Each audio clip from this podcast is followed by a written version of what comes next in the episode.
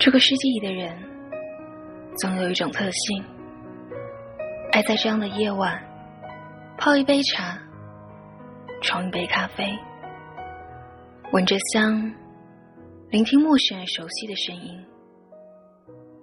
我不知道在场的你们是否也这样，但感谢你们依然守候着收听我们的节目。这里为家幸福网络电台，我是你们今晚的主播雪蝶，携手着场控陈，跟你们问声好，Hello，你们好吗？陌上花儿开，让我们在这样的城市高空，在这样的夜晚，相守相携。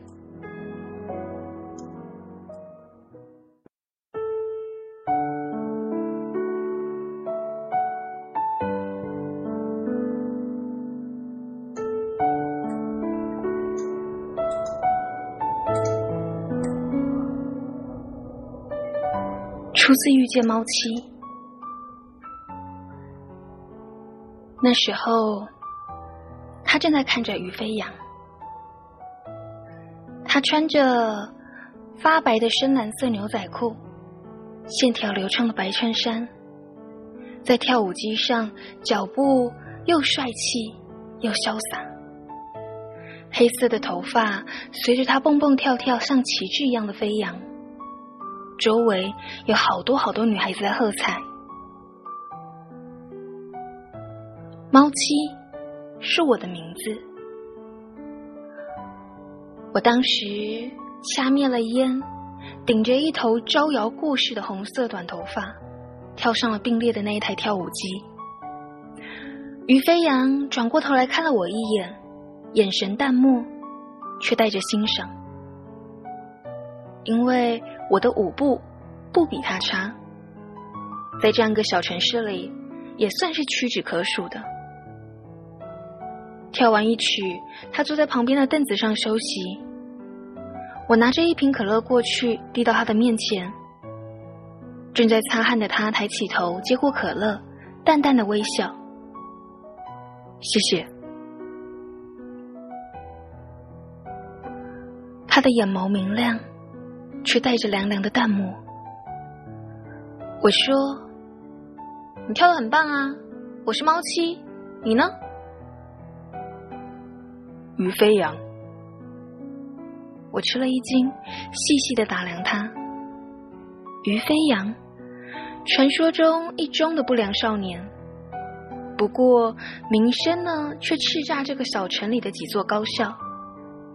听说追他的女生不计其数。正想着，肩膀被人拍了一下，我转过头看见了乐小北。他笑嘻嘻的说：“哈，我终于找到你了，你妈让我抓你回家。”我撇了撇嘴说：“乐小北，没看到我正在忙吗？”一，我的名字呢叫做北小乐，不是乐小北，别老是颠倒着念。第二，得了吧，你以为你是国家元首啊？日理万机，哼！说完就拖着我的手腕朝门口走去。我冲着正在看着我们的于飞扬耸耸肩，大声的喊着：“哎，我们一定还会见面的。”他朝着我摆摆手，嘴角扬起柔软的弧度，让我的眼睛一片亮光，就好像是遇到了阳光一样。我心想，他的微笑还真好看。北小乐拖着我出去后，从我的包里翻出了烟，捏碎扔到垃圾桶里。我恼怒的抓起他的手臂就咬了一口。喂，北小乐！你干嘛老是扔我的烟？唉，一个女孩子啊，抽烟像什么样？猫七，你看看你自己的样子。说这话的时候，他的眼睛里依旧是一片温柔。我乐意啊，你管得着吗？北小乐，我告诉你啊，你以后要是再敢多管闲事，我就跟你绝交。我咬牙切齿的说着，没想到他理都不理，继续拖着我走。每次都是这样，不管我去哪里，北小乐总是会轻而易举的找到我，然后以我妈的名义把我拖回家。我对他发脾气，他从来都不生气，就算是吼我，也会带着特有的温柔。我是知道北小乐喜欢我。可是，我真的很不明白，两个人从小就一起长大，拜托，连对方尿床几次这种事情都了如指掌，好吗？怎么可能会产生那一种惊天动地的喜欢呢？但是，北小乐还是个好优秀的孩子，他的成绩每次都是全校第一名。当初他以第一名的成绩考上了一中，可是为了我这样个不争气的家伙，就跟着我一起读了二中，把我们的校长啊乐得嘴巴可以塞下一颗鸡蛋了。不过，只要是颗钻石，到哪里都会发光。就算是在二中，北小乐的成绩在全市里也是第一名的。我和北小乐刚好相反。十六岁，无比叛逆，穿耳洞，戴着大大的耳环招摇过市，把头发弄短染成酒红色，像个小刺猬一样，穿的衣服变幻莫测，光怪陆离。我妈经常跟北小乐哭泣，说要是我能够像北小乐一样那样的懂事就好了。而北小乐的妈呢，总是拉着我妈说：“哎呀，孩子还小，过两年就明白了。”说到北小乐的妈，她好像特别喜欢我。每次啊，看到我就会给我好多好多糖果，而不像我妈一样，一看到我就两眼冒火，恨不得要给我几根金箍棒。北小乐的妈就是这样。每一次我被北小乐拖回家的时候，我都会先去他家，然后呢，他妈就会给我做很多很多好吃的东西。临走之前还不忘记塞一些糖果给我，于是我就可以理直气壮的回家啦。面对我那个更年期的老妈，我就可以坦荡荡的说：“我放学没出去玩。”我在小乐家让他给我补习功课了，我妈她就会立刻眉开眼笑，给我端饭，给我削苹果。我就会挥挥手，又拽又欠揍的说：“不用啦，我在北小乐家吃过了。”我妈立刻就会把饭菜和水果朝桌子上一扔，悠悠的说：“你以后可以不用自己回家了。”说完，就继续看电视，那个表情啊，比我的衣服都变幻莫测。我呢，为了讨好母亲大人，就只好削好苹果递到我妈面前，谄媚的说：“哎呀，妈，不要这样嘛，还是自己的家好啊，对不对？好啦好啦，下一次我一定会回来品尝你呕心沥血的厨艺的。”我妈会斜眼看我，然后拿起苹果咔嚓一口，继续看电视。我心想，要是让我妈知道我有抽烟，她肯定会像吃苹果那样的把我给咔嚓掉。虽然在外面我总是一副不良少女的模样，可是在我妈面前，我就算是打耳洞、穿奇怪的衣服，至少我不抽烟喝酒，就是个好青年。我实在不愿意承认这是北小乐的功劳，不过在心里还是感激他的。如我所说，我果然再一次遇到于飞扬，那是两天后的事。在酒吧门口，他推门出来，我刚好拉门进去，就这样撞上了他淡漠却又明亮的眼睛。那个时候，我的心忽然慌乱的跳了一拍。他的身后跟着一个穿着粉红色衣衫的女孩子，披着温驯的长发，看起来就不适合酒吧气氛。我不明白于飞扬怎么会带这样的女生进酒吧。然后于飞扬朝着我笑：“嘿，毛七，我们一起去坐摩天轮吧。”他居然还记得我的名字，我有点受宠若惊，连忙说着：“好啊，好啊。”他转过身对着女孩说：“夏小薇。”你也看到我有约会了，麻烦你帮我请个假。那个女孩子低头咬着嘴角，仿佛就要哭了。哼，标准的乖乖女。接着，于飞扬拖着我的手就跑开。我跟于飞扬说：“哎，我还以为那个女的是你女朋友啊。”于飞扬呢，嘲笑的扬起嘴角，切。他呀，只不过自以为是救世主吧，想要把我这个不良少年给救赎。我们在北风里飞快的跑着，我转过头看他，侧脸美好纯洁。其实他和北小乐一样的帅，可是北小乐呢是明亮的，他却是淡漠阴霾的，而我。却渐渐的想要融入到那样一片阴霾当中，就算是万劫不复，我也义无反顾。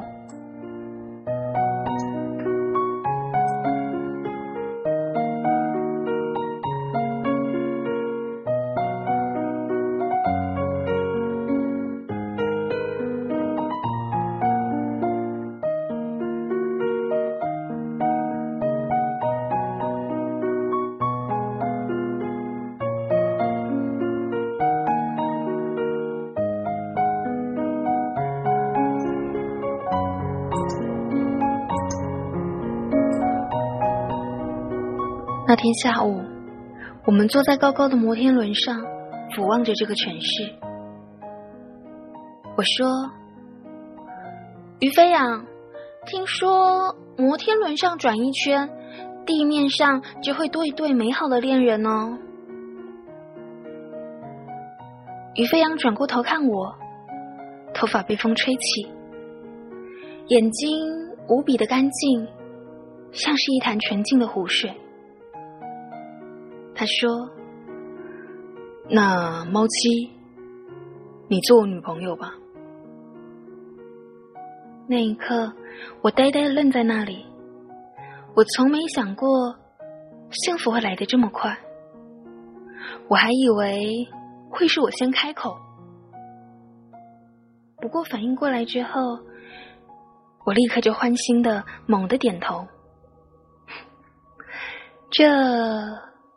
就是惊天动地的喜欢吧。我告诉了北小乐，我和于飞扬在交往。他定定的看着我说：“毛七，你知不知道你在做什么？你们俩不过就是一起坐了一次摩天轮而已。”北小乐，请不要看清我的爱情，这不是一次摩天轮的缘故。当爱情来临时，只要一眼。就会明白是万年。哼，真是疯了。好吧，那就随便你了。以后别来找我哭。北小乐说完就转身离开。这是他第一次对我真正发脾气。他的眼里没有了温柔，反而是慌乱。可是，被喜悦冲昏头了的我，却置之不理。反正我一直都只把他当成我的哥们而已啊。北小乐临走之前，我还不忘记威胁他：“哎，站着！你要去敢告诉我妈或者你妈，我就杀了你！北小乐瞥了我一眼，理都没理，转身就走。从那以后，上学、放学陪伴我的，就不再是北小乐，而是于飞扬。可是为了怕我妈发现，每次北小乐依旧等着我，陪着我走出了小区的门口。然后我上前握住于飞扬的手，北小乐看都不看我们一眼，走在最前面。我和于飞扬就走在后面，慢慢的走，幸福而且美好。我像是一个诚惶诚恐的孩子，小心翼翼的握着自己的幸福，生怕有一天幸福就会像沙子一样握得越紧，流逝的越快。于是我开始变得神经兮兮。一起出去玩的时候，看到别的女生和于飞扬说一句话，我都会生气无比。于飞扬总是说。毛七，你不要这样，我就会沉默，不再声，不再吭声。于飞扬啊，我也不知道自己为什么突然会变得这样患得患失。也许是因为你太过美好，让我想要独自真诚。而这样的念头，确实是让我变得越来越自私。而于飞扬，也由一开始的耐心解释，到后来的不耐烦。于是，终于有一天，事端就这样被挑起了，就像是大火一样，蔓延了开来。那一天，我在校门口等了好久，都没看到于飞扬来接我。于是，我就骑着蓝色的单车去找他。在我刚到一中校门口的时候，就看到他推着银色的脚踏车和一个推着粉红色脚踏车的女孩并肩走出来。那个女孩，我知道，是上一次酒吧前面遇到的。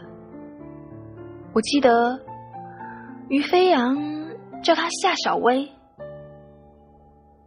他们有说有笑的走到我面前，女孩低着头，嘴角带着轻轻的微笑。他说：“谢谢你，于飞扬。那我先走了。”于飞扬点点头，直到女孩子骑车走远了，他才转过头看我。抱歉啊，今天有点事，耽误去接你了。我听了之后冷笑：“ 我怎么承受得起你于飞扬的道歉呢？”然后骑上单车，飞快的就走开。于飞扬从身后追上来，猫七，你是不是吃醋了？我吃什么醋啊？我哪有资格吃你的醋？你魅力多大？我自嘲的说着。于飞扬又说：“毛七，他这次考试没考好吗？”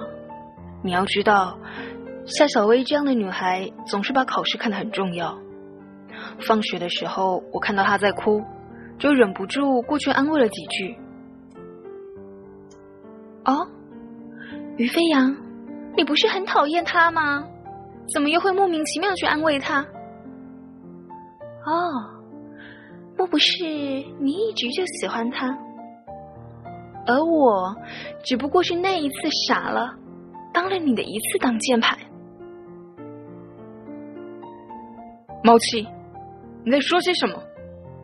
我只不过是觉得他经常帮我请假做值日，所以看到他难过才过去安慰他，就当做是朋友之间互相帮助啊。于飞扬的声音听起来也恼了，他朝着我吼，我呵呵一笑，好。那你们继续互相帮助吧，我退出。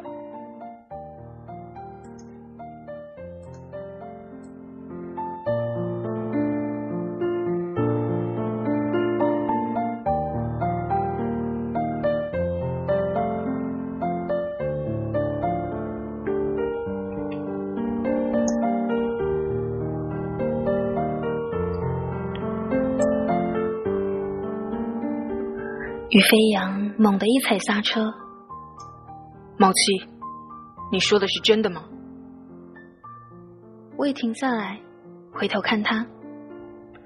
夕阳把我们的背影拉得很长，交叠在一起，看起来幸福，而且哀伤。他的头发挡住了他明亮的眼睛，可他的嘴角线条却无比的僵硬。我的心顿时之间就像是玻璃破散一样。我咬了咬嘴唇，却依旧倔强的说着：“是，于飞扬，你听清楚了，我说我退出。”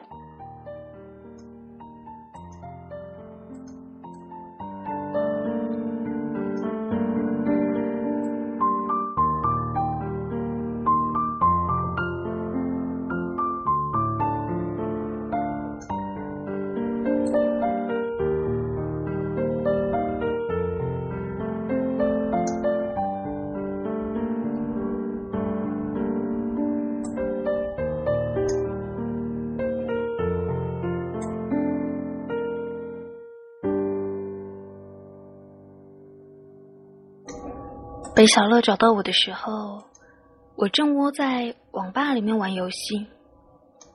那个时候已经是午夜，他把我拖出网吧，气急败坏的说着：“猫七，你知不知道大家找不到你很着急呀？”我低下头，喃喃的说着：“北小乐，我们分手了。”北小乐生气的脸忽然变得很温柔，他扶着我的头发，一把把我抱到怀里。他说：“毛七，没事的，你还有我呢。”听到他这句话，我终于忍不住哇哇大哭起来。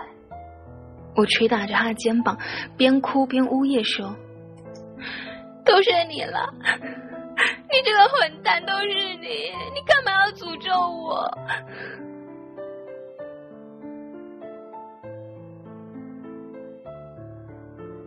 而北小乐说：“好，我是混蛋，我坏蛋，我不该诅咒，我不该小气，我现在就跟你赔礼道歉。”就这样，我不知道在北小乐的怀里哭了多久。但我知道，到了最后眼泪都流干了，就靠在他的怀里睡着。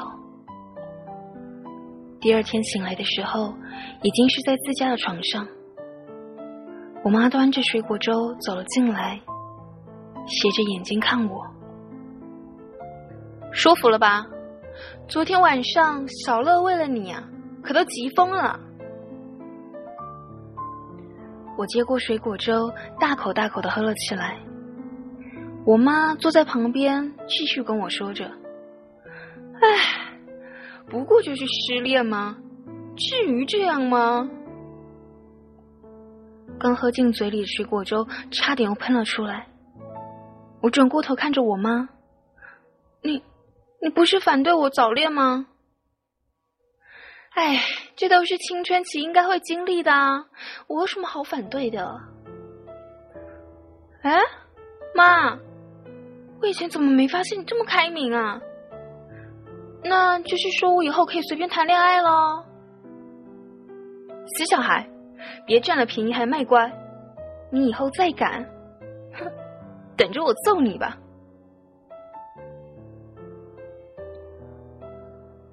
我低下头继续喝粥，我心想：这什么妈呀？接着我妈又说：“喝完了就下去找小乐吧，他在外面等你很久了。”星期天的，大家都放假，等我干嘛？我哪知道？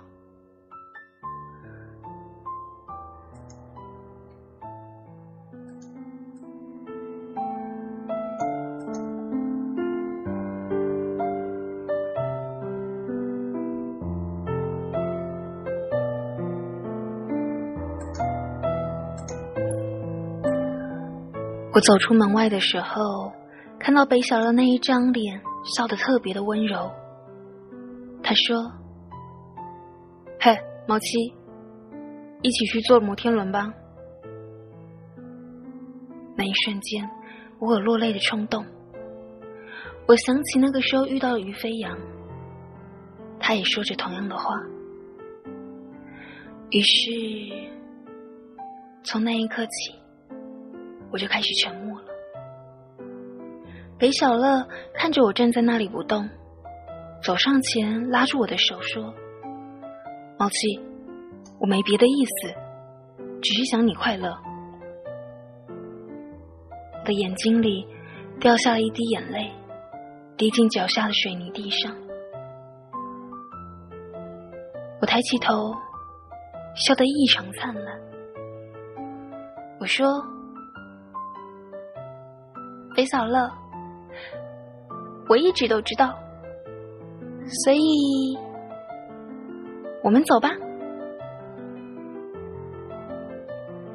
那天的阳光很好，我的口袋里装着北小乐买给我的彩色糖果，和他一起坐在摩天轮上转了一圈又一圈。可是，再也触摸不到幸福了。在回家的路上，我跟北小乐说：“这是我最后一次坐摩天轮。”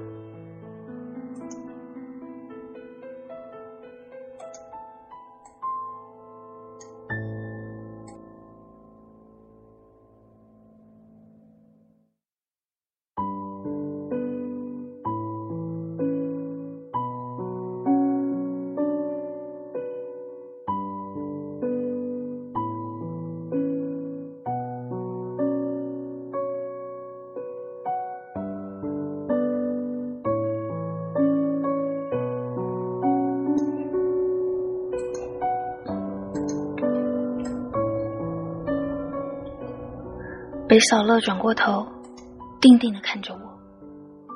有一阵风扬起他的头发，他的白衬衫。以前我知道北小乐的优秀，那只是在别人的嘴里，而现在我却发现，北小乐也是一个好看、优秀的男孩，甚至。他比于飞扬要优秀很多，可是我却再也不能心动了。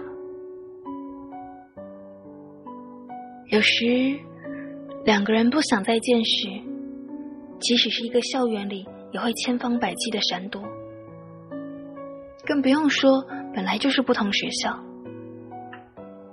我和于飞扬从那一天开始，就再也没有见过。我上学放学，陪伴我的又变回了北小乐。我也不再叛逆了，我不戴耳环了，把头发染黑，穿着整洁的白衬衫和蓝色的棉布裙。我的包里不装烟了，而是装好多好多北小乐妈给我的那些糖果。我妈假装讽刺的说：“哟，终于迷途知返了。”我斜着眼看她，唉，不知道谁在北小乐他妈面前说我家小七真是懂事了，让我安心了。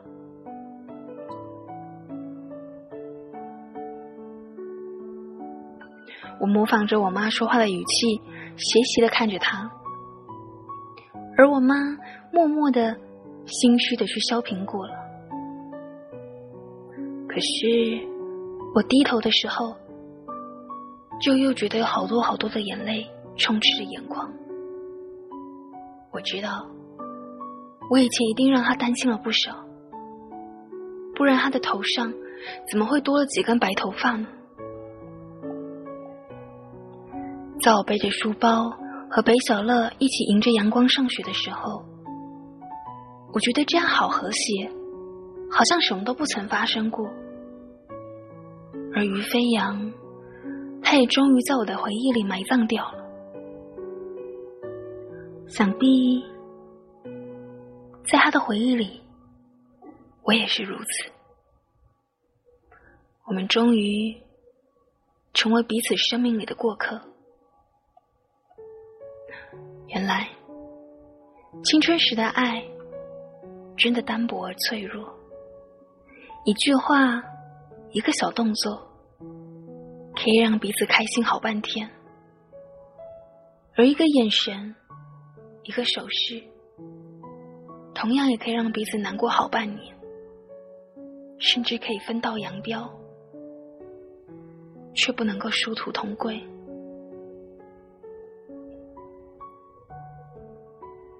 有一天在大街上，我碰到了于飞扬，他的身边站着那个叫做夏小薇的女孩，他们站在那里是那么的般配。我拉着北小乐站在远远的地方观望，终于泪流满面，但终于我也可以平静的说：“北小乐。”我忘记了摩天轮，我们相爱吧。